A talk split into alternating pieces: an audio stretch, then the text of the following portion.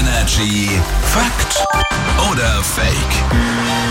Wir starten in die nächste Runde mit Patrick aus den News. Morgen. Hallo, guten Morgen. Morgen. Und mit euch, denn wir alle überlegen jetzt, ob das, was der uns erzählt, stimmt oder nicht stimmt, ob das Fakt oder Fake ist. Und ich habe euch was mitgebracht, aber jetzt, also hier, hör, hör mal einfach mal rein.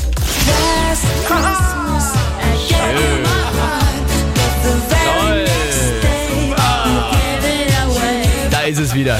Liebes.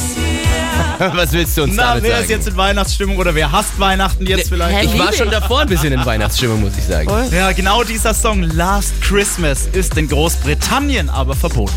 Vielleicht gibt es da, weil, weil also vielleicht gab es da ja irgendwann mal so ein Bürgerbegehren, dass man so die Schnauze voll hatte von dem Song, dass man zumindest festgelegt hat, dass der zum Beispiel erst ab dem 1. Dezember gespielt werden darf. Öffentlich. Weißt du, was ich Aber meine? das klingt eher nach Deutschland, Ja, nach Deutschland, dass es solche ne? Regeln gibt. Nee, Aber- ich glaube fake. Ich sage jetzt, fuck, das, äh, irgendeinen Grund dafür gibt es. Irgendwo. Ah, Last Christmas ist in Großbritannien verboten.